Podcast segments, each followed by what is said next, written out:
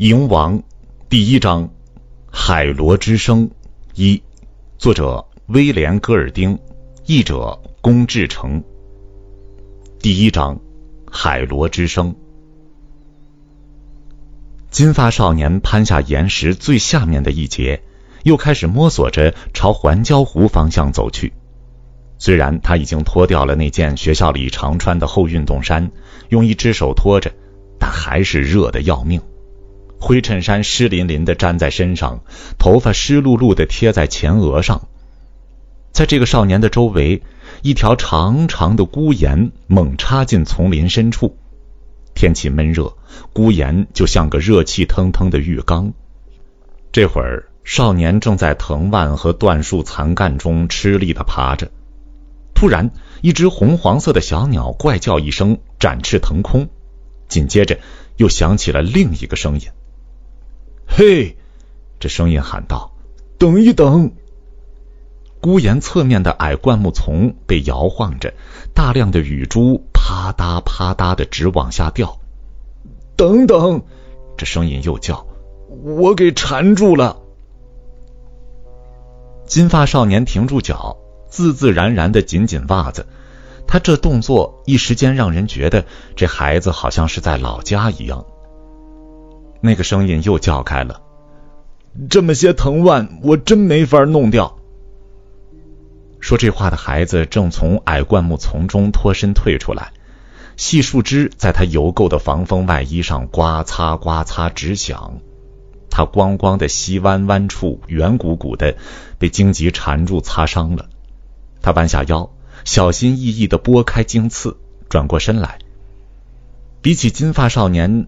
这个男孩稍矮一些，身体胖乎乎的。他用脚轻轻的试探着安全的落脚处，往前走着，随后又透过厚厚的眼镜往上瞧瞧。带话筒的那个大人在哪儿？金发少年摇摇头。这是一个岛，至少在我看来是一个岛。那里是一条伸进外海的礁脉，兴许这儿没大人了。胖男孩像是大吃一惊。本来有个驾驶员，他没在客舱，他在前上方的驾驶舱里。金发少年眯起眼睛凝视着那条焦脉。别的全是些小孩胖男孩接着往下说：“准有些跑出来了，他们准会出来，可不是吗？”金发少年开始十分随意的找路往水边走去。他努力装出一副随随便便的样子，同时又避免表露出过分明显的无动于衷。可那胖男孩急匆匆的跟着他，到底还有没有大人呢？我认为没有。金发少年板着面孔回答。可随后一阵像已实现了理想般的高兴劲儿使他喜不自胜，在孤言当中，他就地来了个拿大顶。咧嘴笑，看着颠倒了的胖男孩。没大人喽。胖男孩想了想，那个驾驶员呢？金发少年两腿一屈，一屁股坐在水汽蒙蒙的地上。他把咱们投下后准飞走了，他没法在这儿着陆。有轮子的飞机没法在这儿着陆。咱们被攻击了。他会平安回来的。胖男孩晃晃脑袋。下降那阵子，我从一个窗口往外瞧去，我看见飞机的其他部分直朝外喷火。他上下打量着孤岩，这不就是机身撞的？金发少年伸出手来摸摸树干高低不平的一头，一下子他显得感兴趣起来。机身又怎么了？他问道。那东西现在又跑哪儿去了呢？暴风雨把机身拖到海里去了，倒下的树干这么多，情况一定非常危险。机舱里准保还有些小孩呢。胖男孩迟疑一下，又问：“你叫什么名字？”拉尔夫。胖男孩等着对方反问自己的名字，可对方却无意要熟悉一下。名叫拉尔夫的金发少年含含糊糊的笑笑，站起身来，又开始朝环礁湖方向走去。胖男孩的手沉沉的搭在拉尔夫的肩膀上。我料想还有好多小孩分散在附近，你没见过别人吗？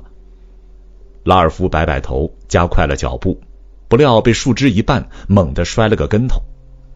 胖男孩跟在他身边，上气不接下气：“ 我我姨妈叫我别跑。”他辩解的说：“因为我有气喘病。”气喘病？对呀，接不上气。在我们那个学校，就我一个男孩得气喘病。胖男孩略带骄傲的说：“我还从三岁起就一直戴着眼镜。”他取下眼镜递给拉尔夫看，笑眯眯的眨眨眼，随后把眼镜往肮脏的防风外衣上擦起来。一会儿，胖男孩苍白的面容上又出现了一种痛苦和沉思的表情。他抹抹双颊的汗珠，匆匆的整一整鼻上的眼镜。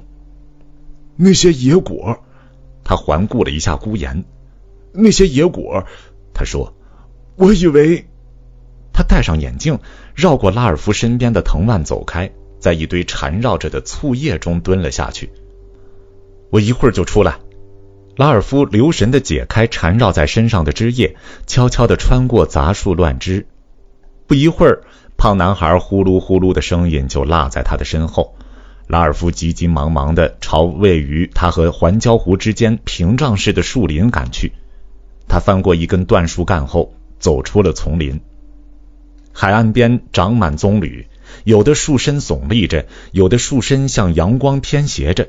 绿色的树叶在空中高达一百英尺，树下是铺满粗壮杂草的斜堤，被乱七八糟的倒下的树划得东一道西一道的，还四散着腐烂的椰子和棕榈树苗。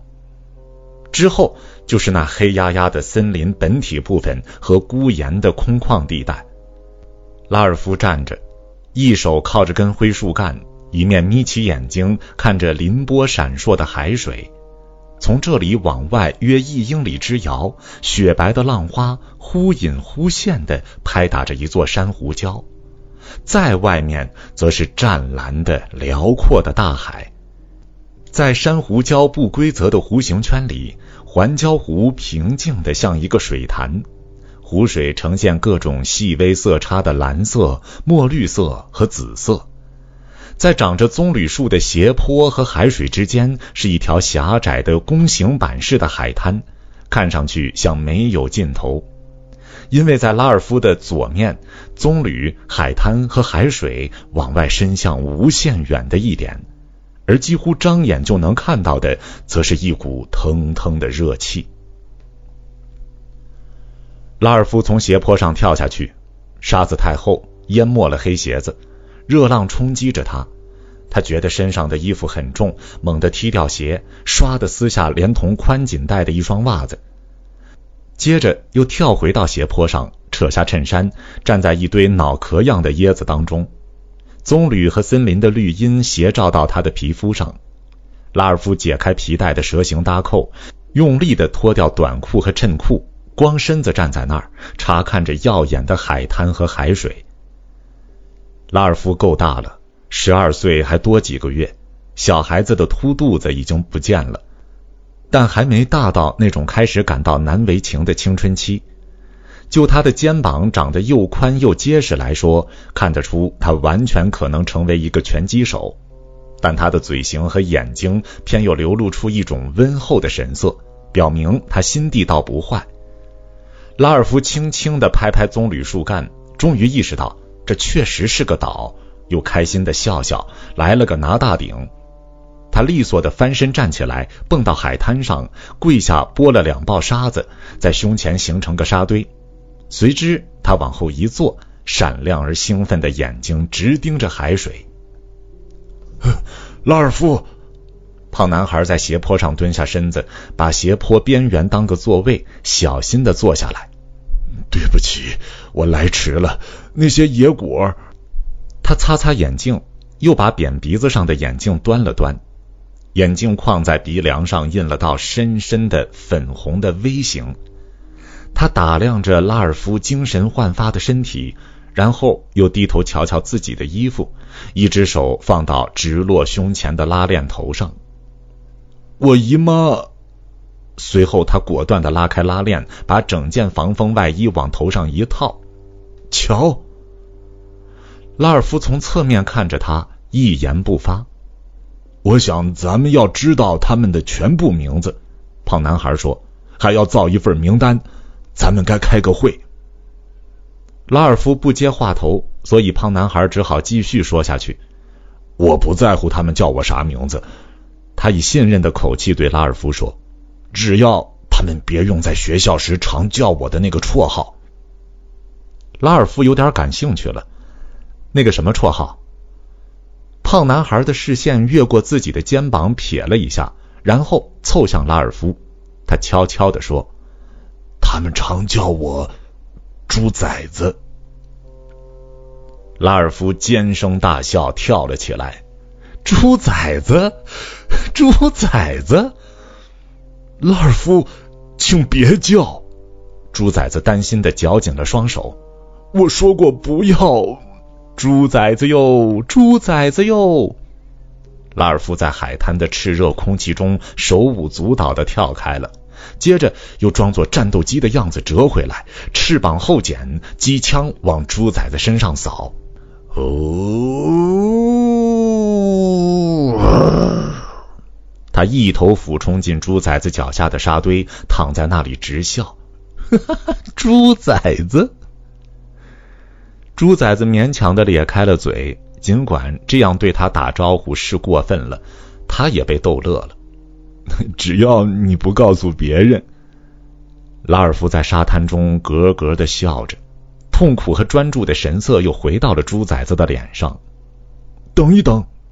猪崽子赶紧奔回森林，拉尔夫站起来朝右面小步跑去。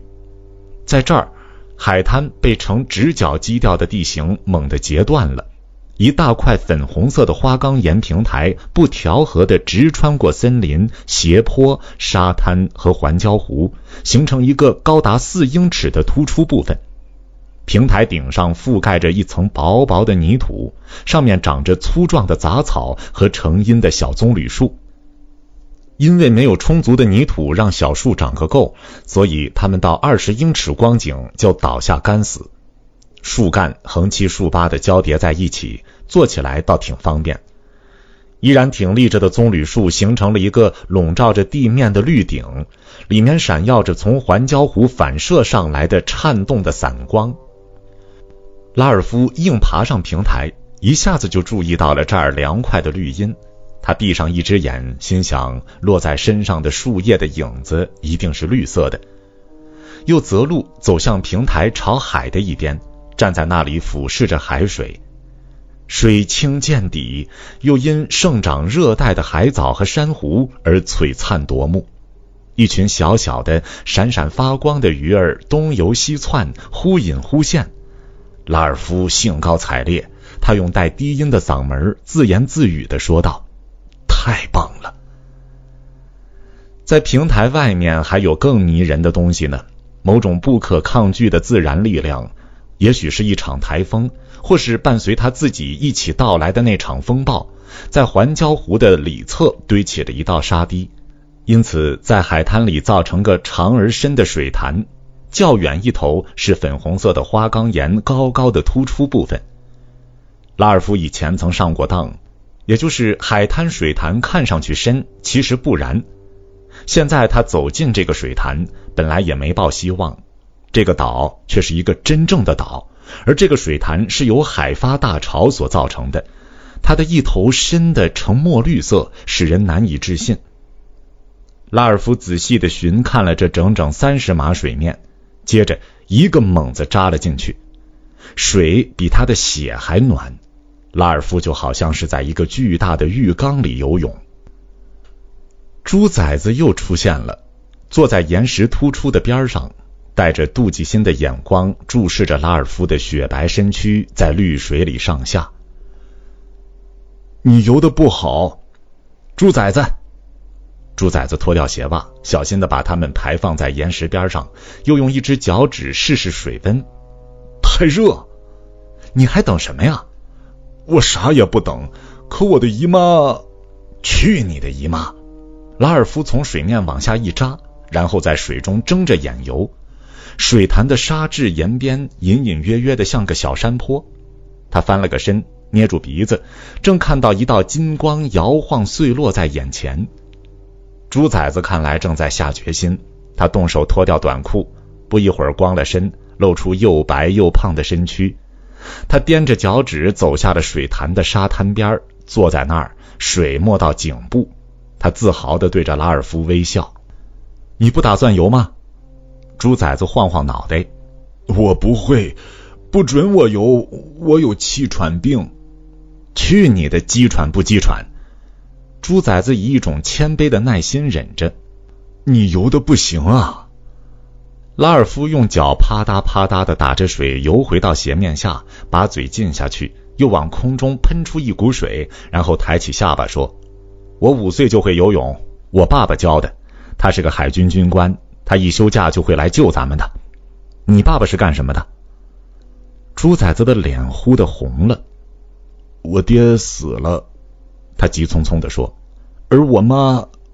他取下眼镜，想寻找些什么来擦擦。但又找不到。我一直跟姨妈住一块儿，她开了个糖果铺，我常吃好多好多糖，喜欢多少就吃多少。你爸爸什么时候来救咱们？他会尽量快的。猪崽子湿淋淋的从水中上来，光身子站着，用一只袜子擦擦眼镜。透过早晨的热气，他们所听到的唯一声响，就是波浪撞击着礁石那永无休止的恼人的轰鸣。他怎么会知道咱们在这儿？拉尔夫在水里懒洋洋的游着，睡意笼罩着他，就像缠绵脑际的蜃楼幻影，正在同五光十色的环礁湖景致一比高低。他怎么会知道咱们在这儿呢？因为。拉尔夫想，因为因为从礁石处传来的浪涛声变得很远很远，他们会在飞机场告诉他的。猪崽子摇摇头，戴上闪光的眼镜，俯视着拉尔夫。他们不会，你没听驾驶员说吗？原子弹的事儿，他们全死了。拉尔夫从水里爬了出来。面对猪崽子站着，思量着这个不寻常的问题。猪崽子坚持问道：“这是个岛，是吗？”我爬上过山岩。拉尔夫慢吞吞的回答：“我想这是个岛。”他们死光了，猪崽子说。而这又是个岛，绝没人会知道咱们在这儿。你爸爸不会知道，肯定谁也不会知道。他的嘴唇微微的颤动着，眼睛也因雾气而模糊不清。咱们将待在这儿等死的。随着这个“死”字，暑热仿佛越来越厉害，热得逼人。环礁湖也以令人目眩的灿烂袭击着他们。我去拿衣服，拉尔夫咕哝的说：“在那儿。”他忍着骄阳的毒焰，小步跑过沙滩。横穿过高出沙滩的平台，找到了他东一件西一件的衣服，觉得再穿上灰衬衫，倒有一种说不出的惬意。